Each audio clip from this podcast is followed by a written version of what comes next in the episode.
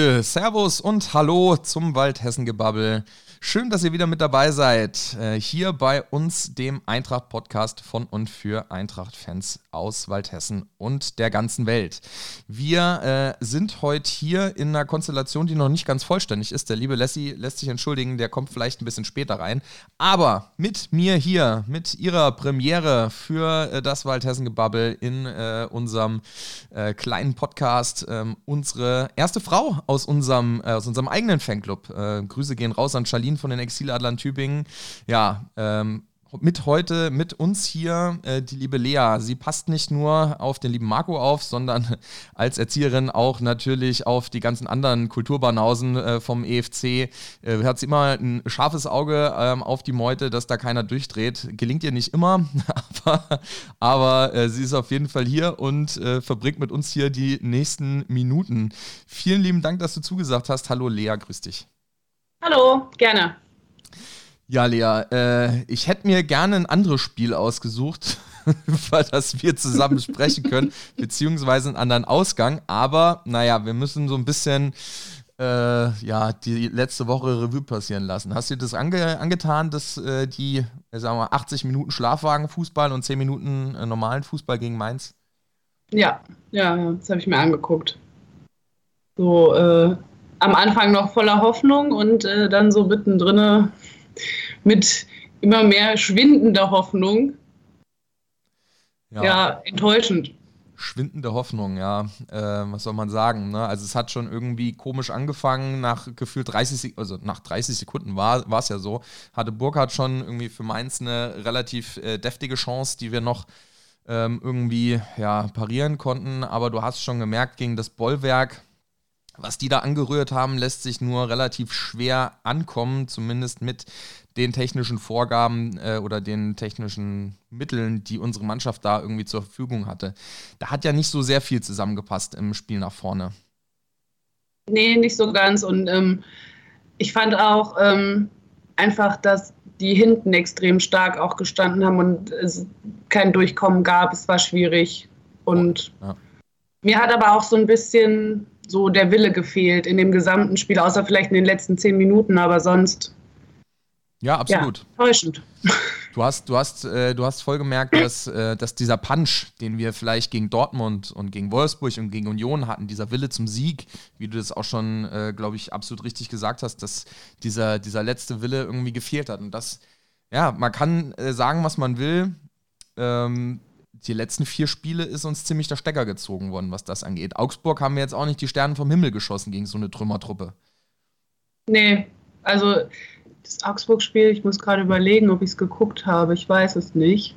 Ich habe es nicht mehr auf dem Schirm, aber ähm, ich finde einfach, dass der Dampf komplett fehlt, den man so, oder also, also dieses Euphorische, was man so hatte, irgendwie, das fehlt mir so komplett bei der Mannschaft. Das ist alles irgendwie eingeschlafen und es dümpelt so vor sich hin.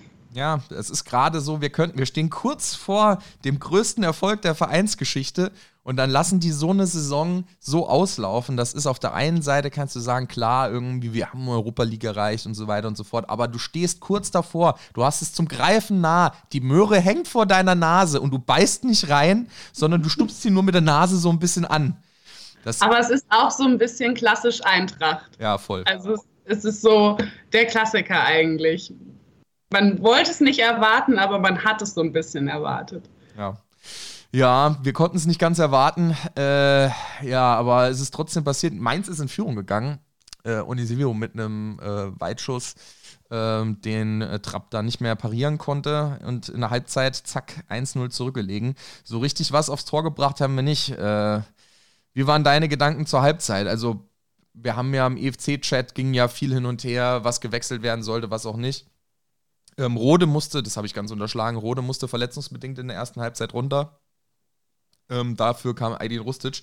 Für dich im Nachgang eine gute Wahl, Rustic zu bringen für Rode? Wenn man dann ähm, auf das Endergebnis guckt, wahrscheinlich war es eine gute Wahl, ja. Also, ähm, der hat das Tor geschossen, ne? Ja. ja, ja. ja. Ähm, meine Gedanken zur Halbzeit waren geteilt. geteilt. also ich habe dann so gedacht, okay, vielleicht berappeln sie sich jetzt echt und vielleicht gibt es nochmal eine dicke Ansage da unten irgendwie, aber ähm, mir war schon klar, dass wir das irgendwie nicht mehr gewinnen. Also weil die erste Halbzeit eben so ohne Dampf und so. Du merkst bei mein manchen. Vater, mein Vater hat gesagt, die bewegen sich nicht, die haben keine Lust, dann sollen sie es doch lassen. er ist da auch sehr emotional. Und der war dann auch, der war auch wenig begeistert. Man merkt das dann immer, wenn der dann zum Halbzeitpfiff einfach aufsteht und geht aus dem Wohnzimmer, dann merkt man, mh, hm, nicht der beste Tag. Ja, mein Vater ist genau das Gegenteil tatsächlich. Wenn, ich mag das eigentlich nicht so sehr, mit ihm zusammen Fußball zu gucken, weil dann kriege ich immer Gehörsturz. Äh, zumindest wenn die Eintracht schlecht spielt. Wenn die Eintracht gut spielt und gewinnt, dann hörst du nichts großartig. Außer mal ein Grinsen vielleicht. Aber sobald die Eintracht äh, hinten liegt oder irgendwas spannend gegen uns läuft, dann ist sie ja Rambazamba. Äh, ja, aber so sind sie. Ähm, was willst du machen? Ja, ähm, tja, zur Halbzeit weiß ich auch nicht. Also ich habe, also ich muss dir ganz ehrlich sagen, ich habe ähnlich gedacht wie du. Du hast schon gemerkt, da bei dem Spiel ist der Stecker schon ein bisschen gezogen und mir hat auch ein bisschen die Fantasie gefehlt, was du da jetzt noch machen kannst. Außer, obvious, äh, Armin Younes. Das ist das Einzige, was du hättest großartig noch nach vorne verändern können. Vielleicht noch ein Steven, Steven Zuber oder sowas. Aber im Gesamtkonstrukt hätte das ja nicht so sehr viel verändert. Ähm, und dann, ja, ist das Spiel so ein bisschen vor sich hingedümpelt, als dann tatsächlich ähm, ich glaube 66, 67 Minuten oder sowas kam dann Armin Younes. Ähm, ich weiß gar nicht mehr für wen, für wen kam denn der rein. Ist ja auch wurscht. Aber wir haben auf jeden Fall ähm, dann, glaube ich, mit äh, Doppelzehn und Doppelspitze gespielt. Das heißt, Kamada hat ja auch noch weiterhin gespielt und Doppelspitze. Und dann hast du schon gemerkt, dass wir so das ein oder andere Mal ganz gut da hinten äh, durchgekommen sind. Ähm, waren dann natürlich hinten auch wieder ein bisschen löchriger. Ähm, also es hat sich, glaube ich, auch, also ich weiß nicht, wie dein Verhältnis ist zur, zur Dreierkette mit Hasebe in der Mitte und äh, Hinti auf links. Äh, ich glaube, Hinti hat das äh, Linksaußenspiel vor allem im Bezug äh, nach vorne so ein bisschen verlernt. Ich glaube, so gut mit Kostic kann er das nicht mehr. Das hat mir mit Endiga bisher immer besser gefallen. Ich bin ja nicht so der Taktikheld. Ähm, gute Frage ich finde eh, also ich war auch immer ein großer Hinti-Fan, weil der ähm, schon sehr offensiv und so war, aber auch von dem fehlt mir im, also jetzt im Moment so, so ein bisschen auch der, also vielleicht liegt es an dem Gesamtkonstrukt auch einfach. Es ist schon so, wenn das Team vielleicht auch so den Anschein macht, keinen Bock mehr zu haben, vielleicht reicht dann nicht ein Zugpferd aus, aber mh, hm, schwierig. Ja, ich habe also gebe ich dir auch wieder vollkommen recht. Äh, Hinti ähm, habe ich auch so ein bisschen das Gefühl gehabt, dass selbst er, äh, jemand, der so ein bisschen Charakter und Geist in so eine Mannschaft auch bringen kann. Ich meine, wir haben es gegen Augsburg gesehen, wo er diese Grätsche ausgepackt hat gegen Marco Richter. Ähm, so Zeichen, es muss jetzt nicht unbedingt so eine Blutgrätsche sein, aber es hat einfach vollkommen gefehlt. Der Einzige, wo, wo ich das Gefühl hatte, der will das Ding unbedingt gewinnen. Ähm, klar, Armin June später, aber ähm, vor allem Aydin Rustic, äh, der äh, tatsächlich auch in seiner Körpersprache ganz anders aufgetreten ist, ziemlich Dampf gemacht hat. Äh, das hat mir schon sehr, sehr gut gefallen.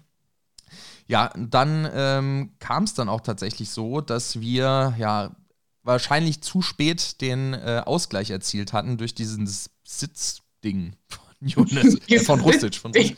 Ja, war schon äh, ein bisschen absurd, äh, wie das so rausgespielt wurde, aber es war ein bisschen typisch Eintracht tatsächlich von der Herangehensweise. Wir hatten relativ viel, äh, viele Menschen im Strafraum versammelt. Ähm, das heißt, wir haben Überzahlsituationen vorne gesorgt, was bei elf Mainzern im eigenen Strafraum schon wahrscheinlich ein bisschen schwierig ist.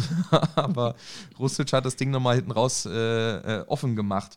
Äh, und ich bin auch ähm, daheim habe ich ein wenig hyperventiliert, wo ich das gesehen habe, wo ich dachte, jetzt scheiße, jetzt, jetzt, jetzt, jetzt können wir tatsächlich noch was holen, aber es war, glaube ich, auch schon die 87. oder sowas. War die Hoffnung bei dir noch da oder war es wie am Anfang, dass du gesagt hast, meine Güte, da passiert nicht mehr viel? Ähm, ich glaube, es war so ein bisschen, es ist immerhin nicht verloren, es ist ein 1-1, dann versucht das zu halten irgendwie. So ein bisschen Hoffnung habe ich immer, dass das irgendwie sich noch ins Gute wendet und irgendwo ein Ding herkommt, wo man sagt, okay, man hat es irgendwie dreckig und aber zum Schluss gewonnen. Aber ähm, mir war es am Sonntag relativ klar, dass es dann auch bei diesem 1-1 bleibt. also dieses Sitzding war auch mehr Glück ja. als alles andere.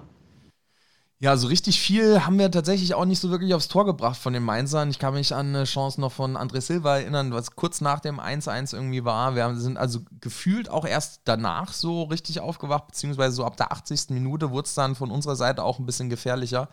Äh, aber pff, Respekt auch an die Mainzer, die haben das echt ganz gut wegmoderiert. Wenn die genauso gut jetzt am Wochenende äh, am Sonntag gegen Dortmund spielen, das können die, können die gerne noch was gut machen. Danny und äh, Dome Chor, die können ja nächstes Jahr vielleicht doch Champions League spielen, wenn sie sich anstrengen jetzt gegen Dortmund.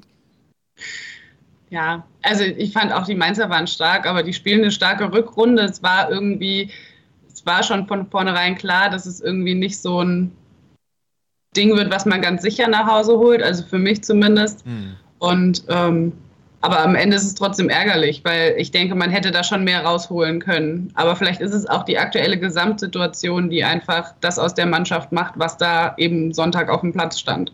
So.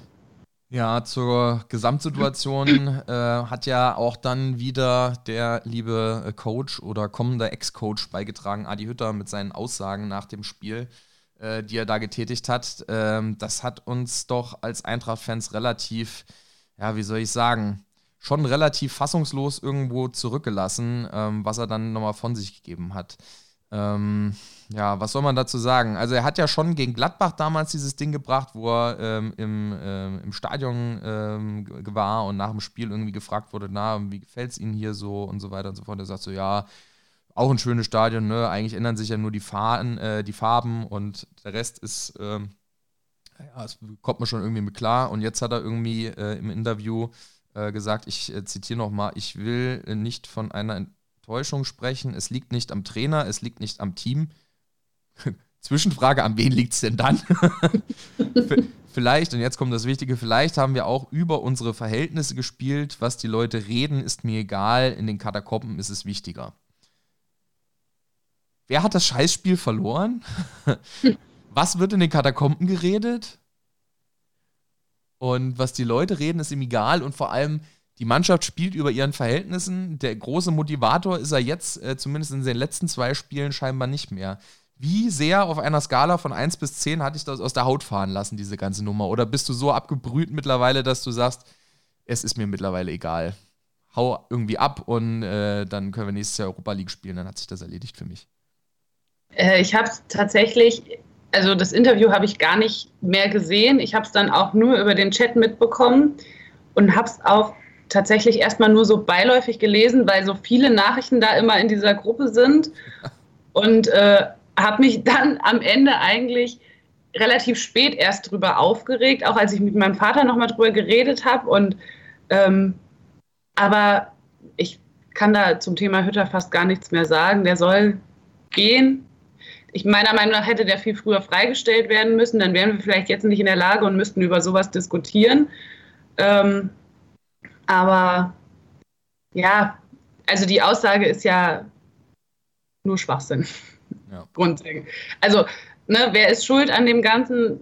Wie hat mein Vater hat so schön gesagt, wenn der Bauer nicht schwimmen kann, ist die Badehose schuld. Das möchte er scheinbar damit ausdrücken. Das ist so der, der Grundkonsens dieser, dieser Aussage. Aber ähm, ja.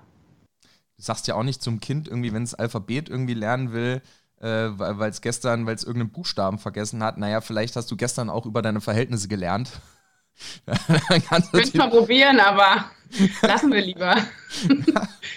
Nein, ist, also was soll die Aussage? Ja, das äh, bringt einen irgendwie dann, also in, in der geschundenen Fanseele äh, bringt einen das doch aus der Haut. Äh, auf der anderen Seite, ne, wenn man sich dann so ein paar Jahre zurückdenkt, wir beschweren uns jetzt, äh, klar, irgendwie so ein bisschen understatement-mäßig, aber es ist noch sehr, sehr früh. Äh, vielleicht denken wir in drei, vier, fünf Wochen so ein bisschen anders über diese Geschichte, wenn wir, wenn die Auslosung für die Europa League kommt und wir freuen uns auf die Destination, wo es denn tatsächlich irgendwie äh, uns hin verschlägt. Aber ich war doch schon sehr, ich bin auch ganz ehrlich, ich bin auch ein bisschen persönlich enttäuscht, ähm, weil ich mir da, äh, na, also er, er redet immer vom professionellen Verhältnis und äh, Profi durch und durch und diesen ganzen Schnickschnack, aber dann stelle ich mich nicht hin und äh, kack die eigenen Leute so von der Seite an. Das, äh, es gehört sich einfach nicht und das ist, äh, naja, was willst du dazu sagen? Jetzt muss es die Mannschaft, muss die, muss die Kohle aus, müssen die Kohlen aus dem Feuer holen, so rum. Aber ich glaube, es wird schwer. Also, ich meine, die kriegen sowas wahrscheinlich auch mit, die hören das auch und äh, ich weiß nicht, ich als Spieler würde mich auch persönlich einfach angegriffen fühlen, wenn ich weiß, so mein Trainer, der steht da auch nicht mehr dahinter, der hat vielleicht auch einfach, der hat keinen Bock mehr. Also für so. mich macht es so ein bisschen den Anschein, als hätte der Hütter einfach keinen Bock mehr. Der hat abgeschlossen mit der Eintracht. Dem ist es egal, was da jetzt irgendwie noch so passiert. Und äh, der hat nur noch äh, Gladbach äh, im Kopf und vor den Augen. Und dann bringen wir das hier irgendwie zu Ende. Und das nervt mich so ein bisschen. Das ist irgendwie so eine Einstellung, ich muss meinen Scheiß irgendwie fertig machen und dann kann ich gehen. Aber nicht so. Ja, ist eine, auf jeden Fall eine Riesensauerei. Hat, Max Eberl hat ja auch gesagt, er ist schon in die Kaderplanung auf jeden Fall mit involviert. Das macht ja auch Sinn tatsächlich, wenn man sich das überlegt. Natürlich arbeitet Krösche mittlerweile auch mehr für uns als für Leipzig. Aber bei so einem Trainer ist das nochmal eine ganz, ganz andere Hausnummer. Ähm, wenn der irgendwie äh, abends um 8 sich äh, noch kurz mit Max Eberl auf dem Videochat trifft, ist das ein anderes Ding. Der hat hier seine Arbeit zu machen und vor allem hat er die Leute hier vernünftig zu motivieren. Wir sind hier kurz vor dem Sprung in die Champions League und wir hatten vier Spieltage vorher sieben Punkte Vorsprung auf Dortmund und haben jetzt einen Punkt Rückstand. Das kann es nicht sein. Ich werde damit nicht fertig. Also wirklich, das, äh, das, also ich weiß da auch langsam nicht mehr, was man dazu sagen soll. Ich bin irgendwie so ein bisschen froh, wenn, äh, wenn diese ganze Geschichte irgendwie rum ist. Wir am Ende wissen, wo wir stehen. Die nächsten zwei Wochen werden für mich auf jeden Fall noch anstrengend, sagen wir es mal so. Nervlich bedingt anstrengend, ja. Ja, ja. ja ich, ich glaube auch, dass es noch spannend wird und wie du sagst, dass es anstrengend, also nervlich anstrengend wird. Ähm, ich bin gespannt und äh, bin aber auch froh, wenn es dann rum ist. Ja, überleg mal jetzt äh, durch irgendeinen blöden Zufall, wir gurgeln irgend so ein Scheißding irgendwie rein, gewinnen gegen Schalke irgendwie 2-1 oder sowas, mit einem total beschissenen Spiel und Dortmund ist völlig fertig vom Pokalfinale und die verlieren äh, dann gegen Mainz. Und dann sitze ich mit dem Her Herzkasper zu Hause oder äh, im Zweifelsfall vorm Waldstadion ähm, ähm, und äh, höre am Radio, äh, wie, sich, wie sich die Eintracht gegen Freiburg schlägt. Ähm, ich wohne ja in Niederrad, ich habe es ja quasi um die Ecke. Ja. Ähm, und also also das würde mich nervlich echt fertig machen. Also dann lieber gegen Schalke verlieren, dann können wir Planungssicherheit, sagen wir es mal so. Äh, ja. wenn, wenn wir das am letzten Spieltag vergeigen, dann bin ich wirklich, also dann bin ich wirklich sauer. Und dann können sie mir auch die nächsten vier, fünf Wochen gestohlen bleiben. Dann freue ich mich erst wieder, wenn die Europapokal-Auslosung äh, äh, vor der Tür steht.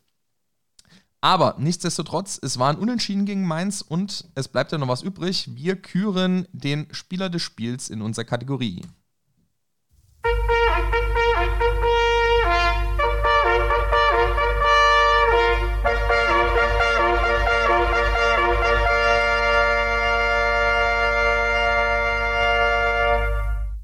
Der Jagdstolz des Spiels. Für den Jagdstolz des Spiels übergebe ich natürlich und mit großer Freude als allererstes an dich, liebe Lea. Als unsere Gästin hast du natürlich das erste Vorschlagsrecht und ich werde dir wahrscheinlich sowieso zustimmen. Von daher äh, für dich gerne, wen schlägst du vor für den Jagdstolz des Spiels? Ähm, den Jagdstolz des Spiels bekommt von mir äh, Rustic, einfach weil er das Tor gemacht hat und dann auch noch in einer Ausführung, die man so, glaube ich, weiß ich nicht, ob man das bei der Eintracht so schon mal gesehen hat, aber und wie du vorhin schon gesagt hast, er war auch mit der Einzige, der da irgendwie noch Bock auf dieses Spiel und Bock auf irgendein halbwegs gutes Ergebnis hatte und deswegen kriegt er von mir den Jagdstolz des Spiels. Wunderbar. Das Ding haben wir schnell abgefrühstückt. Wäre auch tatsächlich meine Wahl gewesen. Äh, Aydin Rustic, ähm, vielleicht noch Armin Younes, aber der kam ja auch relativ spät erst. Äh, Kevin Trapp hat uns nochmal im Spiel gehalten mit einer Parade.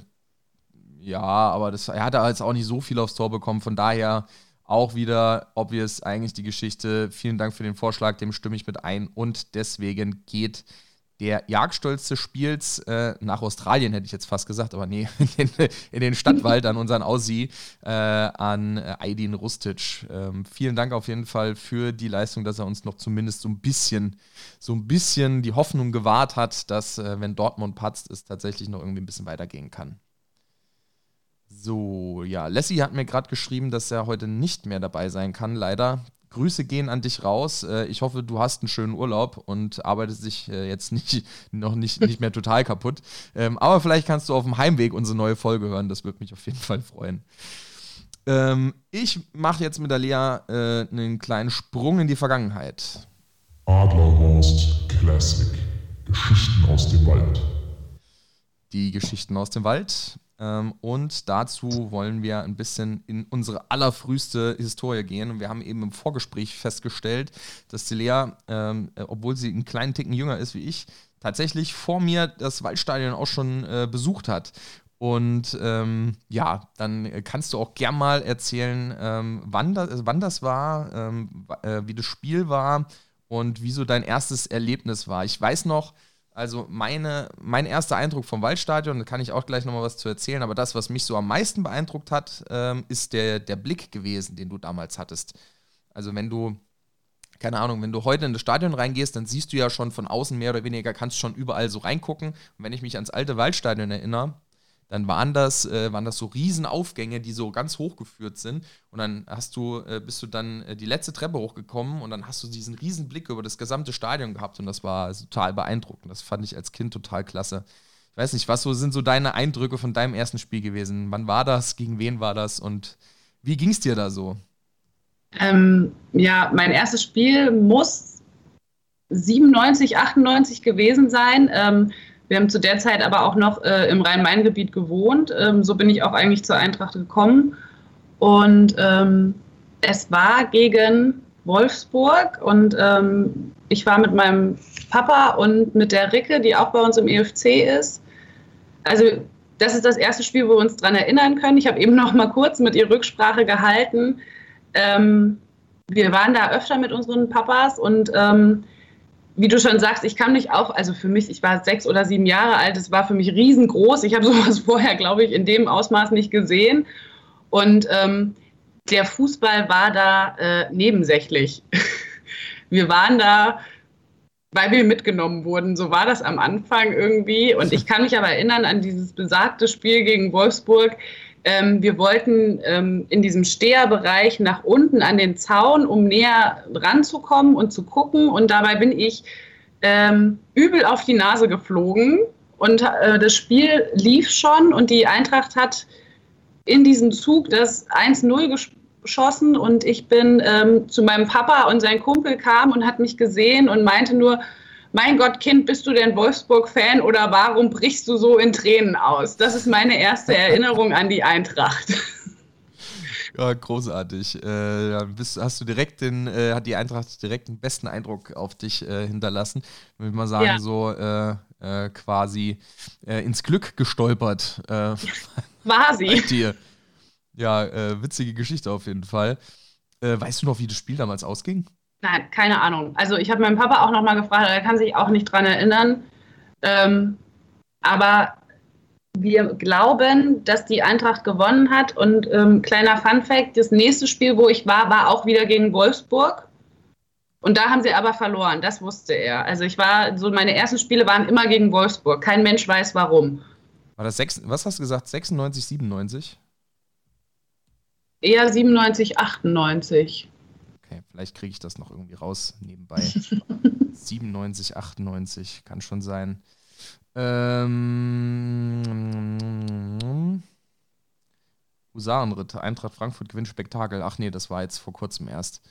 Ähm, mein, mein erstes Spiel, ich glaube, das hatte ich schon mal erzählt, aber ich kann es an der Stelle äh, nochmal erzählen. Das müsste in der Saison 99, 2000 gewesen sein, weil ich habe es nämlich eben nicht in der Saison ähm, danach gefunden. Das müsste ein Freitagabendspiel. Ah, hier haben wir es doch schon. Genau, das war ein Freitagabendspiel äh, der Eintracht gegen den FC Schalke 04, unseren kommenden Gegner. Äh, tatsächlich. Und das war für mich als Kind, und wir sind äh, Damals äh, gab es noch äh, die Tickets im Sportriegel in Hersfeld zu kaufen. Da konntest du dir, da waren die so halt quasi vorgedruckt, also nicht wie heute über einen Computer oder alles, sondern die hatten da einfach Tickets, die sie da irgendwie vertickt haben und im Sportriegel konntest du dir die Dinger da kaufen. Ähm, und da sind wir da hingegangen und ähm, haben uns Tickets für das Spiel besorgt, ein Freitagabendspiel. Und das war damals genauso kompliziert, wie es heute noch ist, wenn du ein Freitagabendspiel hast. Äh, das heißt, du kommst nur bis nach Fulda ich weiß nicht, wie es heutzutage ist. Äh, vielleicht könnt ihr mir da auf die Sprünge helfen, weil ich ja mittlerweile auch in Frankfurt wohne. Mm, aber äh, ich glaube, dass es heute auch noch so, dass Freitagabend ein bisschen komplizierter ist.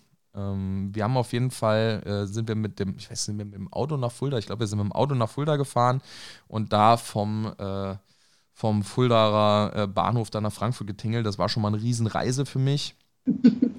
ja, total aufregend irgendwie. Fährst zu dem ersten Spiel, äh, bist erstmal Ewigkeiten unterwegs und das war, ähm, ja, war auch eine Saison, die war speziell, sage ich mal. ähm, ja, und gegen Schalke äh, dann noch, das ja damals ja auch so ein bisschen so After-Eurofighter-Geschichten, äh, da haben Yves Eigenrauch äh, drin gespielt, Kerkhofen, Ton, ähm, wir haben wir noch Kmetsch, Campois, Wilmots, ähm, Ebbe Sand. Äh, der ist dann später Mallorca-Star geworden, allerdings, allerdings nur in Form seines, seines alter Egos.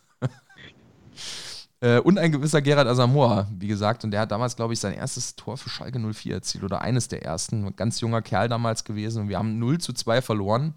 Und ich weiß noch, dass, äh, was mich äh, total fasziniert hat, waren, äh, damals war FFH, glaube ich, Werbepartner und die hatten diese, kennst du diese, ähm, diese Windmännchen, die sie da immer so stehen haben. Manchmal äh, aus amerikanischen ja. Filmen kennt man das so bei, bei so äh, Autogeschichten. die haben dann immer so rumgewedelt und das fand ich total spannend, weil ja. die so riesig hoch waren.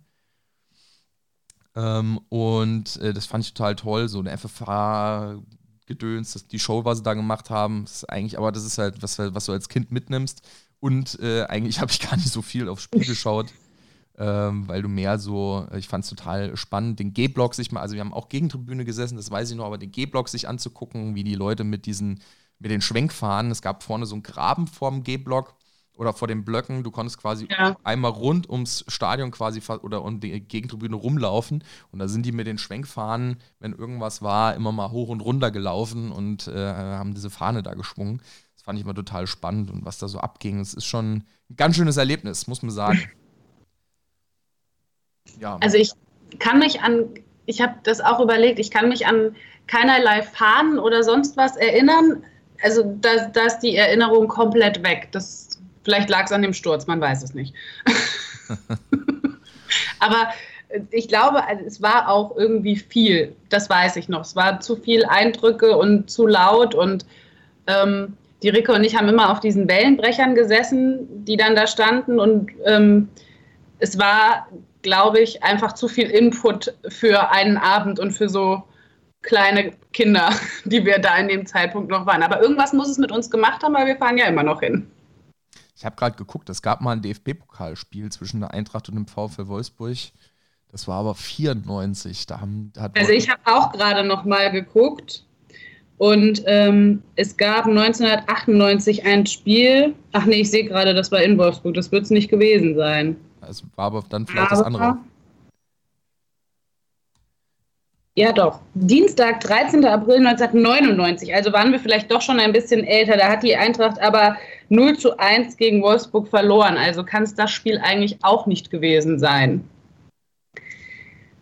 Ich weiß es nicht mehr. Na, aber du weißt zumindest, Eintracht äh, da, daheim gegen Wolfsburg und gewonnen, von daher passt das dann schon. Und da wären wir tatsächlich auch nur fünf Monate oder sechs Monate auseinander gewesen. Ich war damals im Oktober 99 da. Äh, ah, von daher äh, haben sich da unsere Eintracht-Wege schon mal fast gekreuzt. Das war nur ein anderer Gegner. äh, Schalke 04 äh, dieses Jahr abgestiegen, äh, dann jetzt unser nächster Gegner. Ähm, und der VfL Wolfsburg, ja, unser Konkurrent um die Champions League. Damals eigentlich auch ein absoluter Nobody im Geschäft. Hat sich kein Mensch für interessiert, bis VW da so ein bisschen mehr Geld reingepumpt hat. Naja, gut. Ähm, genau. Das äh, sind so unsere Spiele gewesen. Ich finde das immer total spannend, auch sich mal mit Leuten zu unterhalten. Wann bist du eigentlich das erste Mal im Stadion gewesen, weil das auch super unterschiedlich ist, auch bei uns im EFC. Viele kommen auch erst als Erwachsene äh, dazu. Ich habe mich letztens erst mit einem Kumpel unterhalten, der kommt ursprünglich aus Duisburg. Der war, äh, der war genau bei einem Fußballspiel äh, vom MSV mal gewesen, gegen, ich glaube, auch gegen Schalke und da hat der MSV, glaube ich, 5-0 äh, verloren. Und äh, das hat ihn überhaupt nicht gejuckt. Aber der ist neulich zu mir gekommen, hat gesagt, äh, du musst mich mal mit zur Eintracht nehmen. Der wohnt jetzt auch hier in Frankfurt. Ähm, habe ich gesagt, ja, überhaupt kein Problem. Wie viele Leute ich schon mit ins Stadion gezerrt habe. Äh, Wenn das dann, irgendwann mal wieder geht. Ja, genau. Aber wie viele Leute hast du schon zum wahren Glauben bekehrt? Also da sind schon ein paar dabei, oder? Also bei mir sind es äh, tatsächlich ein paar Leute, die ich da mitgenommen habe und die irgendwie bei dem Verein auch geblieben sind. Ähm, ich habe eine ehemalige Kollegin, der ihr jetziger Mann ist, ähm, schon immer Eintracht-Fan gewesen. Und der hat, ähm, der wollte immer, dass sie mitkommt mal ins Stadion. Und dann hat sie nicht so Bock drauf gehabt. Und dann war auch irgendwie mal eine Karte frei oder so. Und dann habe ich gesagt, dann komm doch mal mit. Und äh, er hat sich tierisch gefreut, dass sie fährt, obwohl er selber gar nicht gefahren ist. Und dann ist sie mit. Und ich glaube, die fahren jetzt doch Gut, jetzt haben sie ein Kind gekriegt, aber so grundsätzlich fahren die doch ähm, regelmäßiger jetzt auch. Also beide zusammen. Ähm, die waren auch oft bei den Europacup-Spielen äh, in Frankfurt da. Ähm, also da würde ich sagen, die habe ich schon ein bisschen bekehrt. Die war schon so angeimpft. aber ähm, ansonsten, wir haben es immer mal wieder mit meiner Mutter versucht, aber. Bei, bei manchen nee. Leuten ist Hopfen und Malz dann auch irgendwann verloren, dann bringt das da nichts mehr. Aber es ist bei der Eintracht, bei Eintracht-Fans so ein bisschen, keine Ahnung, wie bei den Zeugen Jehovas. Äh, du hast immer so Bekehrungsgeschichten. ja, ja. Ich stehe mit meinem Eintracht-Magazin auch immer in, in der Fußgängerzone und versuche die Leute, die irgendwie falsche Mützen haben, zum, zum wahren Glauben zu bekehren. Nein, Spaß. Aber es wäre wär bestimmt äh, eine witzige Anekdote, wenn dann ja, Leute mit so einem Eintracht-Heftchen stehen. Nee, schön. Ähm, ich wollte dich noch eins fragen, weil mich das auch interessiert. Wir haben ja in dem ähm, Format ja auch schon mal gesprochen ähm, über unsere, und weil es ja auch gerade passt, über unsere Lieblingsreisedestinationen. Ich habe jetzt, äh, letztens haben wir uns in unserer Südhessen-Crew äh, mal so ein bisschen äh, abgestimmt, wer da alles mal äh, wieder fahren könnte und wie es denn aussieht und so weiter und so fort. Und wir haben im Podcast auch schon mal drüber gesprochen. Ähm, wir haben ja schon so einige Dinger gedreht. Das muss man ja sagen. Wir haben schon ein paar witzige Sachen irgendwie gemacht. Du warst ja auch schon das ein oder andere Mal mit dabei. Äh, bist ja äh, Italien-Liebhaberin, äh, was so Auswärts-Europatouren angeht, sagen wir es mal so. ja. äh, was wäre denn für dich so, ja, so eine, äh, so eine Destination, so ein, so ein Land oder so ein, so ein Stadion, was du dir unheimlich gerne mal angucken würdest? Was würde dir sehr gut in Kram passen?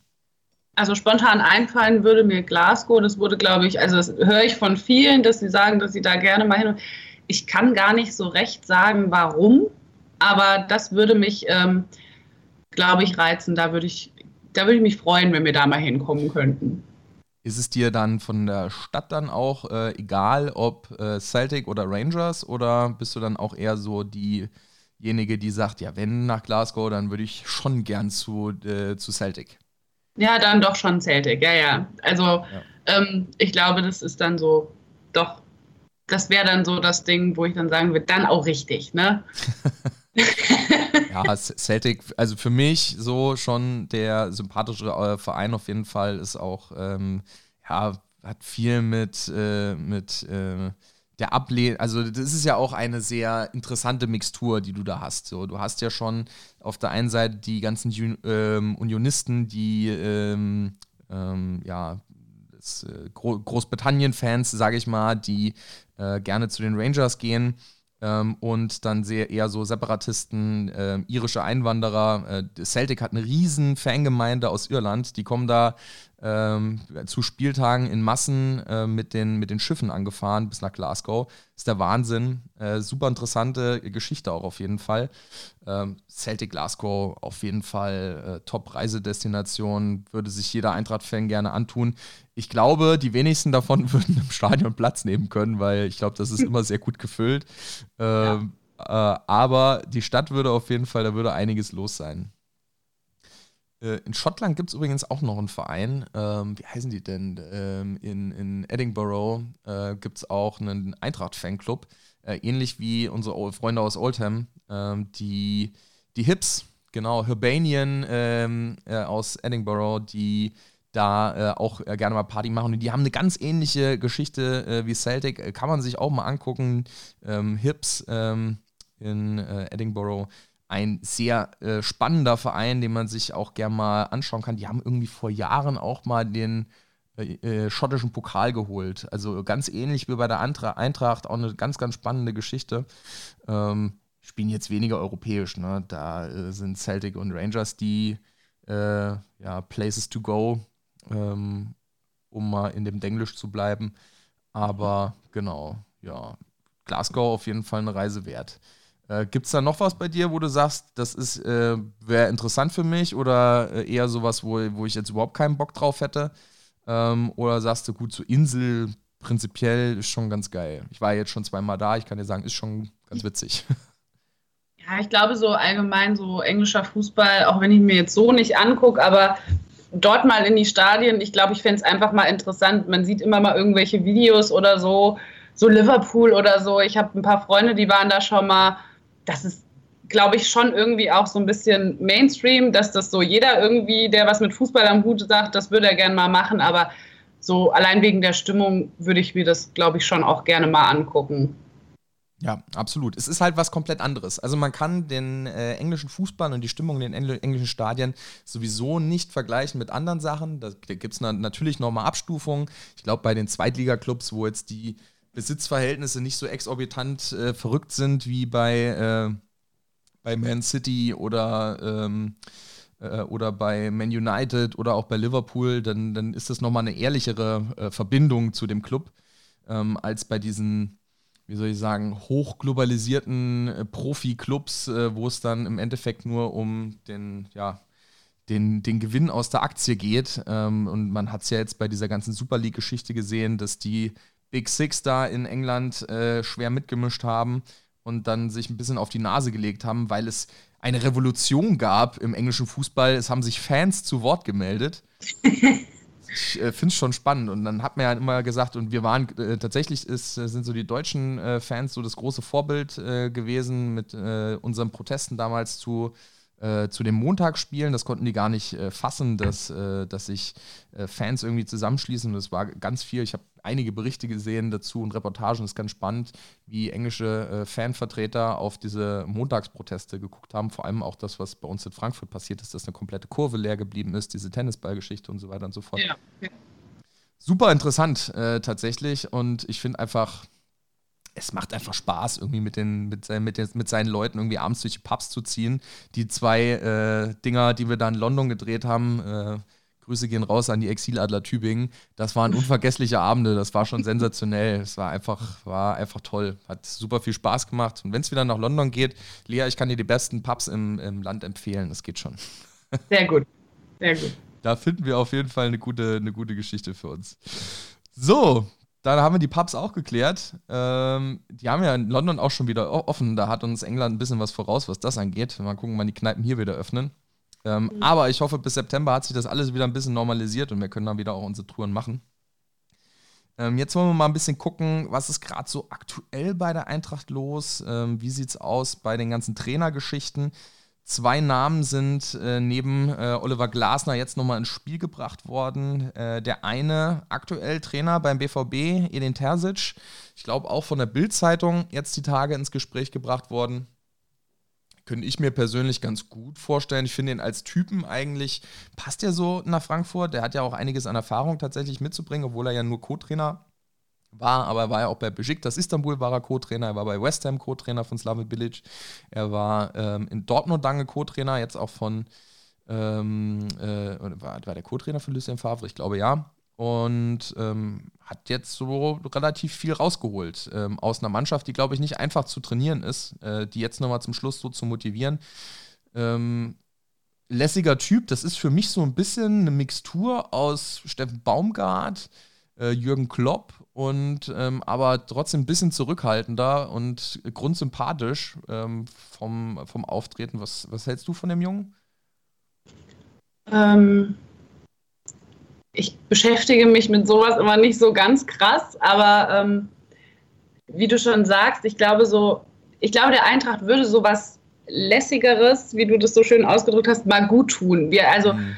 unsere letzten Trainer waren alle sehr verhalten, sehr steif in dem Sinne. Ähm, vielleicht würde uns das mal gut tun, um die Mannschaft auch wieder in Schwung zu kriegen, da irgendwie mal den Pep reinzukriegen.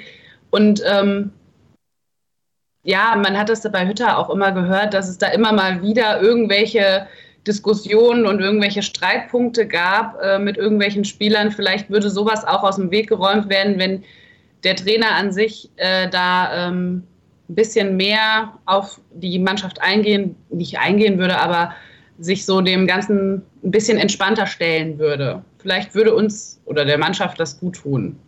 Ja, ja, absolut. Ähm, klar, Hütter hat absolut äh, hüftsteif gewirkt, was so Umgang A mit Medien anging.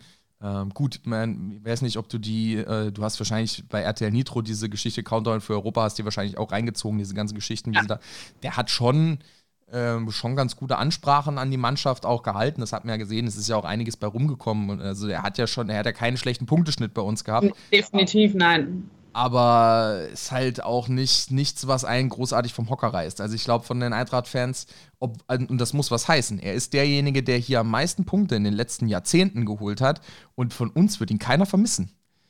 Das ja. musst du dir überlegen. Das sah bei Nico Kovac ganz anders aus. Äh, ich glaube, bei Nico Kovac äh, war, das, äh, war, das, war, war das Ding was ganz anderes, weil er einfach als Typ auch eine eine andere Person war und weil er halt auch erst zu Bayern gegangen, das kannst du ihm jetzt so krass nicht übel nehmen. Er hat natürlich die eine Saison zum Ende hin verkackt, aber hat uns den Pokal geschenkt.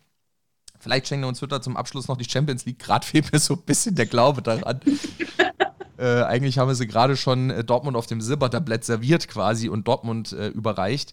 Aber schauen wir mal, wie es am Ende wird. Ähm, ja, und äh, Seoane, davon, damit haben sich die allerwenigsten beschäftigt. Ähm, ich habe den eigentlich auch schon nach, nach Leverkusen äh, gehört, gerüchtet, aber scheinbar äh, sind jetzt Oliver Frankenbach, unser Finanzvorstand, und Ben Manga, ehemals Chef-Scout und jetzt sportlicher Leiter oder sowas, Direktor, wie auch immer, ähm, nach äh, Bern gefahren in die Schweiz und haben dort mit Seoane gesprochen. Das war ja damals der Nachfolger von Adi Hütter. Adi Hütter hat damals mit Bern, ich glaube, das erste Mal seit 30 Jahren oder sowas die Meisterschaft in der Schweiz geholt und Seoane hat im Nachgang dreimal hintereinander jetzt die Meisterschaft geholt mit den Young Boys äh, und äh, macht ein absolut abgefahrenes Überfallspiel. Ähm, die haben schon echt ein gutes Ding. Die sind, glaube ich, jetzt, ich weiß nicht, mit 45 Punkten oder sowas vor dem Drittplatzierten. Also es ist, äh, die führen die Meisterschaft da schon absurd äh, weit an. Äh, Basel ist auch, ich glaube, auch weit über 20 Punkte entfernt von denen auf Platz 2. Ähm, Wäre so ein bisschen so ein Trainer, wo man sagt, okay, das ist so nach dem Musterhütter, jemand aus einer ausländischen Liga, der mir vielleicht noch nicht so ähm, hierzulande auf dem Schirm hat. Und ähm, wir haben ja damit schon gute Erfahrungen gemacht. Was würdest du von sowas halten? Ja, definitiv. Ich denke, ähm, Hütter war da schon auch ein gutes Beispiel. Der kam ja auch äh, aus einer ähm, anderen Liga und ich hatte den vorher so nicht auf dem Schirm und war also zu seiner Anfangszeit und auch bis vor kurzem eigentlich angetan von Hütter. Und ähm, ich meine, er hat uns schon auch gut in eine Richtung gebracht. Er hat äh, viele Punkte mit uns geholt und ähm, was er jetzt zum Schluss gemacht hat, war natürlich Kacke von ihm, ne? Aber ähm, ja, warum nicht? Also ist sicherlich eine Option. Spricht ja jetzt erstmal nichts dagegen. Schauen wir mal, wie es äh, am Ende wird. Wer es wird, tatsächlich äh, wäre ich äh, mit allen dreien so halbwegs zufrieden. Oliver Glasner, das wäre halt wieder Schlaftablette Deluxe. Vielleicht tut man ihm damit halt auch Unrecht. Er ist halt auch ein Typ, er ist kein Menschenfänger, so zumindest wie ich ihn wahrnehme, kein großer emotionaler Trainer. Vielleicht passt er deswegen auch nach Wolfsburg, da ist mit Emotionen ja sowieso nicht so viel äh, daher. Ähm, aber ja, ähm, Erfolg gibt ihm recht, äh, wie es bei Adi Hütter dann halt auch war. Äh, Erfolg gibt ihm recht. Ähm, ich wäre wahrscheinlich mit ihm noch, obwohl er vermutlich echt eine gute Wahl wäre, wäre ich wahrscheinlich noch am unzufriedensten mit, weil ich mir mich sehne nach irgendwie Aufbruchstimmung. Und Oliver Glasner steht für mich nicht so sehr viel nach Aufbruch, sondern das riecht für mich eher so ein bisschen nach, keine Ahnung, ich kann es ganz schlecht, also es ist auch nur so ein Gefühl, das ich bei mir habe, dass äh, für mich ist das eher so, ja, es geht halt irgendwie weiter. so ein guter Durchschnitt. Ja, genau. Also kann man holen. Ich glaube, das ist eine gute Wahl, aber es haut mich jetzt auch nicht so vom Hocker. Ja, ja, vielleicht. Naja. Schauen wir mal, wer es dann am Ende wird. Ähm, Neuzugänge haben wir momentan äh, keine großen zu berichten. Doch, es gab ähm, einen Torwart, äh, fällt mir gerade ein, jetzt muss ich den Namen schnell googeln, bevor es peinlich wird. Äh, den haben wir von ähm, die Heidenheim, von Heidenheim geholt. 19-jähriger ähm, Junge, jetzt muss ich gerade doch mal gucken, warum ist denn Hoffenbang, bla bla bla. Ah, hier äh, Diant äh, Ramatsch, ähm, ein neuer Adlerträger äh, Deutschland, äh, Junioren-Nationaltorhüter, 19 Jahre alt. Äh, ja, kann glaube ich keiner was sagen. Er hat glaube ich zwei Spiele für Heidenheim mal gemacht, ähm, wurde da mal eingewechselt oder war da ein anderer Torwart irgendwie äh, verletzt. Ähm, das ist sicherlich einer, den man da zukünftig als Nummer zwei oder drei jetzt geholt hat. Der wird sich mit Elias Börtner, nehme ich mal an, äh, stark um die Nummer zwei irgendwie zanken. Ähm, ich gehe mal davon aus, dass wir Freddy Renault verkaufen werden. Ähm, dem sein Vertrag äh, da wird sicherlich nicht verlängert. Ähm, und ähm, ja, einen von den Zweien aufbauen, Elias Börtner oder ähm, äh, dann eben hier Diant äh, Ramatsch.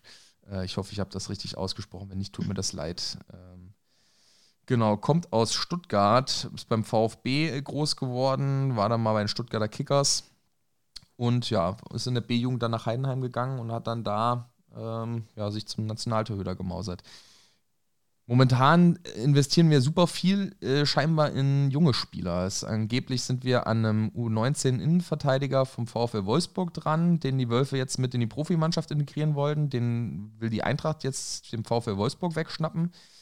Ähm, findest du das gut, wenn die Eintracht jetzt wieder mehr so auf junge Talente setzt oder wärst du lieber mit dem, äh, mit dem Zug gegangen, äh, ja, irgendwie gucken, dass wir gestandene Bundesligaspieler haben und jetzt nicht hier irgendwelche 19-Jährigen reinschmeißen müssen, weil uns dann äh, der Kader äh, dann in der Qualität äh, obenrum fehlt? Oder ähm, findest du das gut, dass man jetzt auch schon mal, sage ich mal, Richtung Zukunft, Nachwuchsleistungszentrum und ähm, ja, jungen Nachwuchs ähm, auch eher so in die Richtung denkt? Ich glaube, das hat die Eintracht in den letzten Jahren auch ziemlich vernachlässigt, wenn ich ehrlich bin. Ich finde, ähm, grundsätzlich finde ich das immer gut, wenn man ähm, auf Nachwuchsspieler setzt, weil nur so funktioniert, glaube ich, dieses ganze Konstrukt dann auch, wenn ich irgendwie ähm, auch immer noch mal was im Backup habe bei meinen äh, Nachwuchsspielern. Ähm, ich finde, man muss immer nur so ein bisschen aufpassen, dass man, dass man die Mischung so behält, dass ich ähm, so ein bisschen meine alten Hasen habe, ähm, die relativ gut und äh, schnell und effektiv dann auch so junge Spieler äh, gut in so eine Mannschaft integrieren können. Ich glaube, dass so die Mischung macht es dann einfach aus. Ja, einen alten Hasen, der, den haben wir ja schon, der wird nächstes Jahr 38, glaube ich, steht immer noch bei uns in der Mannschaft. Großartig. ähm, ja, die Mischung macht es dann aus. Ähm, gucken wir mal, wie die Mischung dann äh, jetzt am Wochenende sein wird. Auf, jetzt Eintracht. Unser Blick auf das nächste Spiel. Das nächste Spiel am Samstag 15.30 Uhr, Primetime in der Bundesliga. Die Eintracht spielt gegen Schalke 04. Schalke gerade heute äh, das 2 zu 1, äh, 2 zu 1 verloren gegen die Hertha im Nachholspiel. Ähm, ist noch in Führung gegangen in der ersten Halbzeit durch äh, Arid und hat dann noch 2-1 verloren. Äh, ist auch so ein bisschen Muster äh, bei Schalke scheinbar. Die haben auch jetzt gegen Hoffenheim letzte Woche 2-0 geführt und danach innerhalb von 15 Minuten äh, vier Tore kassiert und dann noch 4-2 das Ding verloren.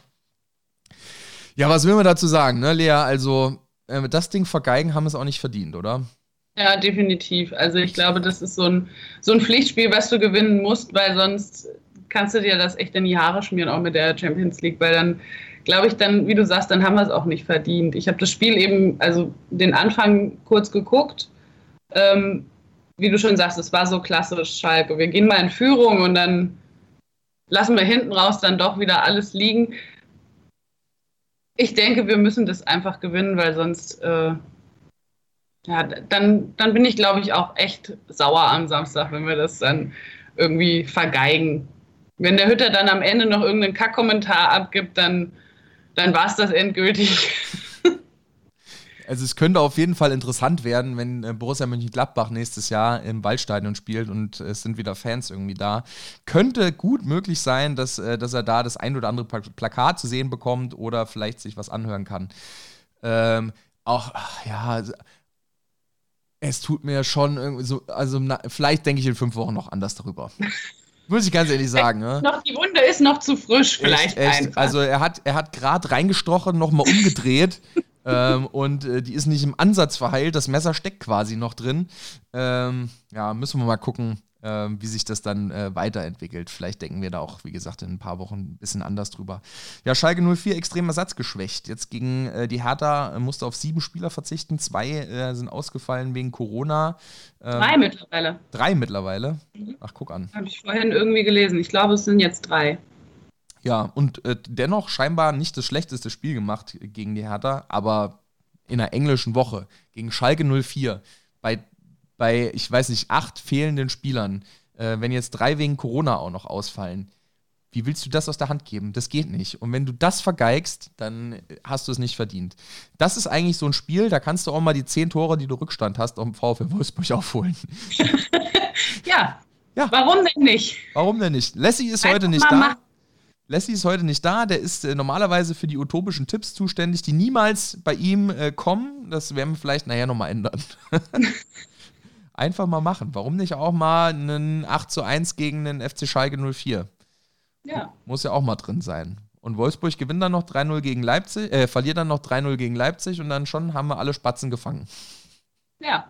So einfach geht's. Ja, hallo, hat doch keiner die Rechnung so gemacht, oder? Das ist doch relativ nee. easy. Und dann äh, machen, wir das, machen wir das nächste Woche dann klar. Naja, schauen wir mal. ähm, Aufstellung gegen Wolfsburg. Auch interessant. Es äh, werden uns wahrscheinlich fehlen, das gegen weiß. Schalke, oder? Äh, gegen Schalke, Entschuldigung. Gut, dass du aufpasst. Ich, manchmal rede ich, babbel ich einfach irgendwelche Sachen vor mich hin, ohne drüber nachzudenken. Gut, dass ich äh, jemanden habe, der aufpasst. Das ist mein äh, Job. Ja, genau. äh, gegen äh, Schalke jetzt am Wochenende werden uns eventuell fehlen. Das habe ich noch nicht so richtig rauslesen können, aber verletzt raus mussten äh, der liebe Tuta ähm, und Sebastian Rode. Und ähm, das heißt, es könnte hinten rechts und im zentralen defensiven Mittelfeld ein bisschen schwierig werden. Dafür kommt zurück Evon Indika, der jetzt von der äh, zweiten Gelbsperre zurückkommt. Ähm, ja, ich glaube, das ist auch so sehr klar. Irgendwie die Innenverteidigung stellt sich eigentlich dann schon fast wieder von alleine auf. Äh, Hinti Mitte, Endika dann links und wer spielt bei dir auf rechts? Äh, wenn Tuta fit ist, Tuta oder spielt dann, äh, egal was passiert, dann Ilse? Ich glaube Ilse. Ja. Also ich weiß, nicht jeder mag ihn, aber irgendwie, ich, ich finde den cool und der, wenn der sich mal sammelt, dann kriegt er das echt ganz gut hin. Und äh, in so einem Spiel äh, setze ich auf Ilse. Ich finde das ein guter Typ tatsächlich. Ich habe den jetzt, ja. äh, ich weiß nicht, ob du das Video jetzt fand. Gut, das war halt auch so ein billiges Werbevideo, was die Eintracht irgendwie für Hyundai gemacht hat. Äh, äh, Grüße gehen raus nach Japan oder sowas. Äh, die haben halt so ein Hyundai-Video gemacht. Wir mussten halt irgendwie Tore äh, Torentfernung irgendwie abschätzen. Dann sind sie dann mit ihrem Auto lang, Auto lang gegurkt. Aber mir ist aufgefallen, äh, Kevin Trapp war dann mit äh, Ilsanker in einem Auto und die haben da Musik drauf gemacht und haben dann äh, im Herzen von Europa und äh, Schwarz-Weiß wie Schnee ähm, äh, im Auto laufen gehabt und haben das mitgegrölt und erstaunlich textsicher und meiner Ansicht nach textsicherer als Kevin Trapp, Stefan Ilsanker. Muss man sagen, der Junge identifiziert sich damit. Ich glaube, das ist schon echt okay. Äh, ich glaube, äh, es ist auch echt ein guter Typ. Es wird mir auch mal Freude machen, den mal im Stadion wiederzusehen. Äh, auch wenn er manchmal für so ein paar Ausreißer gut ist, aber ich glaube, Spaß hat er auf jeden Fall, der Kerl. Ja. Ja, Ilse dann, ne? Wenn Tuta fehlt, auf jeden Fall Ilse. Wenn er dabei ist, weiß ich nicht. Vielleicht wieder Tuta, sehen wir dann. Ähm, defensives Mittelfeld dann. Wenn Sebastian Rode nicht dabei ist, für dich dann wieder Aydin Rustic. Hat er sich's verdient? Kommt er wieder auf die Sechs oder der alte Hase? Hm, ich finde, Rustic hat sich das verdient nach ähm, dem letzten Spiel. Ähm, nicht nur wegen dem Tor, sondern auch, weil äh, da war noch der Wille da und da war die äh, Lust auf die Champions League für mich noch so mit am äh, prägnantesten zu sehen und deswegen finde ich, hat er sich's verdient. Dann äh, bei dir dann So und Rustic quasi als Doppelsechs. Ich weiß nicht, vielleicht, also ich glaube auch, Rustic ähm, wäre eine gute Wahl, weil er, glaube ich, echt ein, ein, ein klasse Spiel gemacht hat. Ähm, also ich finde, er hat da echt Dampf nochmal versucht reinzubringen und Emotionen und alles. Vielleicht wäre das auch eine Alternative mal für Gibril So. Kann ja auch sein. Ähm, und dann ein Hase mit einem Rustic mal zu sehen, vielleicht auch mal ganz interessante äh, Kombination. Schauen wir mal, wie es wird. Ähm, ich glaube tatsächlich an So Hase und Rustic wieder auf der Bank, aber gucken wir mal. Mich würde es freuen, wenn Aydin wieder spielt. Ähm, linke Seite, dann Philipp Kostic ist klar, glaube ich. Brauchen wir nicht groß drüber reden. Rechts außen ähm, wieder Erik Durm. Ich weiß, was ja. haben wir denn Alternativen? Ja, Eamon Barcock könntest du vielleicht noch bringen, rechts äh, auf der Seite. Timmy Chandler. Aber Erik Durm wahrscheinlich der konstanteste von allen. Ja. Weil Timmy nach der Auswechslung gar, äh, nach der Einwechslung gar nicht so schlecht war, hat dafür ziemlich grottig, glaube ich, gegen Leverkusen gespielt. Das war nix. Von daher auch Erik Durm bei mir auch äh, Favorite. Und jetzt die Kardinalsfrage. Doppelzehn, Doppelspitze, wer, wer wo, wie, wie auch immer. Keine Ahnung. Keine Ahnung. Es ist, äh, mittlerweile ist man halt auch so, du, also es ist ja auch egal, was wir hier sagen. Äh, Adi Hütter macht es gefühlt immer anders ähm, und wir haben es immer gefordert, dass er Armin Younes bringt und er hat ihn, hat ihn nie gebracht. Auch beim letzten Mal haben wir gesagt, wir wollen die Doppelspitze und Armin Younes dahinter. Ich sag's wieder, vielleicht hört er mal auf mich, keine Ahnung, was da los ist. Äh, es gab, gab, ja auch mal äh, irgendwie das Gerücht, dass es wohl im, ähm, beim Auswärtsspiel gegen Dortmund in der Halbzeit zwischen Younes und äh, Hütter mal gekracht hat, äh, dass es da mal auf, verbal auf die Mütze gab. Ähm, und dass deswegen Armin Younes äh, nach der Nominierung für die Nationalmannschaft auch eher einen schlechteren Stand hatte.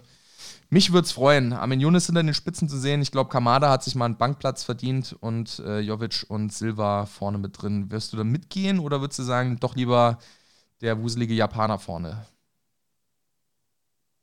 Hm. Ähm, ich glaube doch, ähm, wie du gesagt hast, dass sich ähm, Younes das verdient hat und ähm, aber mich würde es freuen, wenn er es macht, aber äh, Hütter hat da so, glaube ich, seine ganz eigene Vorstellung. Und wenn es wirklich wegen so Sachen ist, ähm, wie du sagst, dass die sich da irgendwie mal äh, sich nicht grün waren, dann finde ich es noch beschissener eigentlich, als äh, wenn er, weil er es aus einem anderen Grund macht, weil ich finde, ja. das gehört dann so da nicht hin. Ja. Schauen wir mal, wie es wird. Also, äh, ich habe dem mal abgelesen, dass du auch gerne Armin Younes auf jeden Fall mal sehen wollen würdest. Ähm, ja. Vorne statt äh, Daichi Kamada. Gucken wir mal, wie es wird. Ähm, ich bin gespannt. Ich bin echt ich gespannt.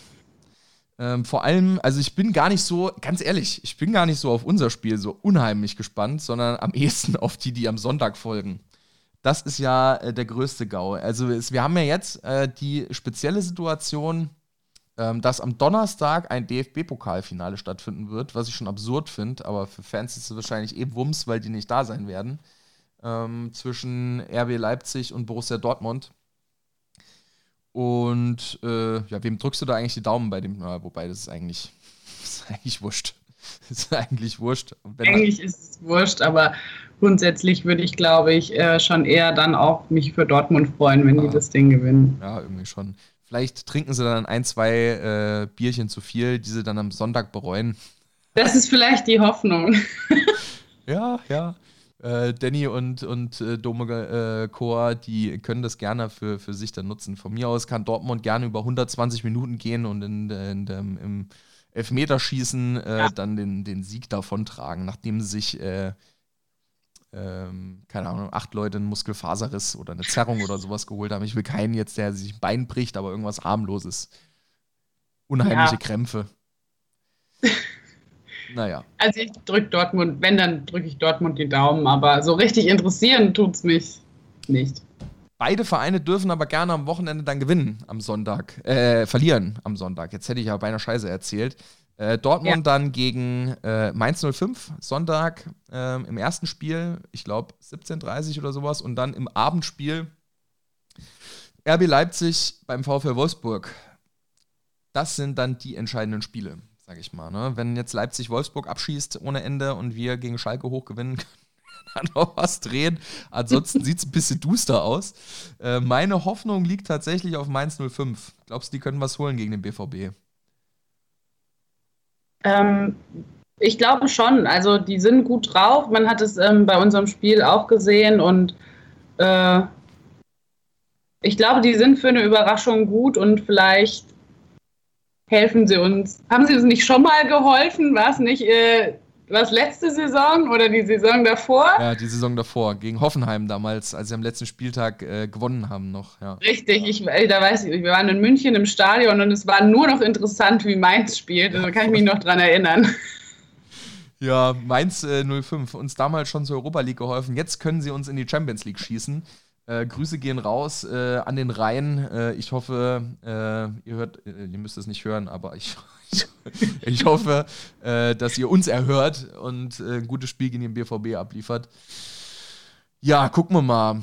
Also, ich sag mal, die Hoffnung stirbt zuletzt ich hoffe, ich habe euch jetzt nicht, oder wir haben euch, äh, Lea hat euch nicht zu viel Hoffnung gemacht äh, für das Wochenende, dass nicht, dass ihr alle dann enttäuscht sein werdet, wenn wir äh, gegen Schalke äh, alle Sterne vom Himmel schießen, 10-0 gewinnen und Dortmund und, und Wolfsburg auch gewinnen.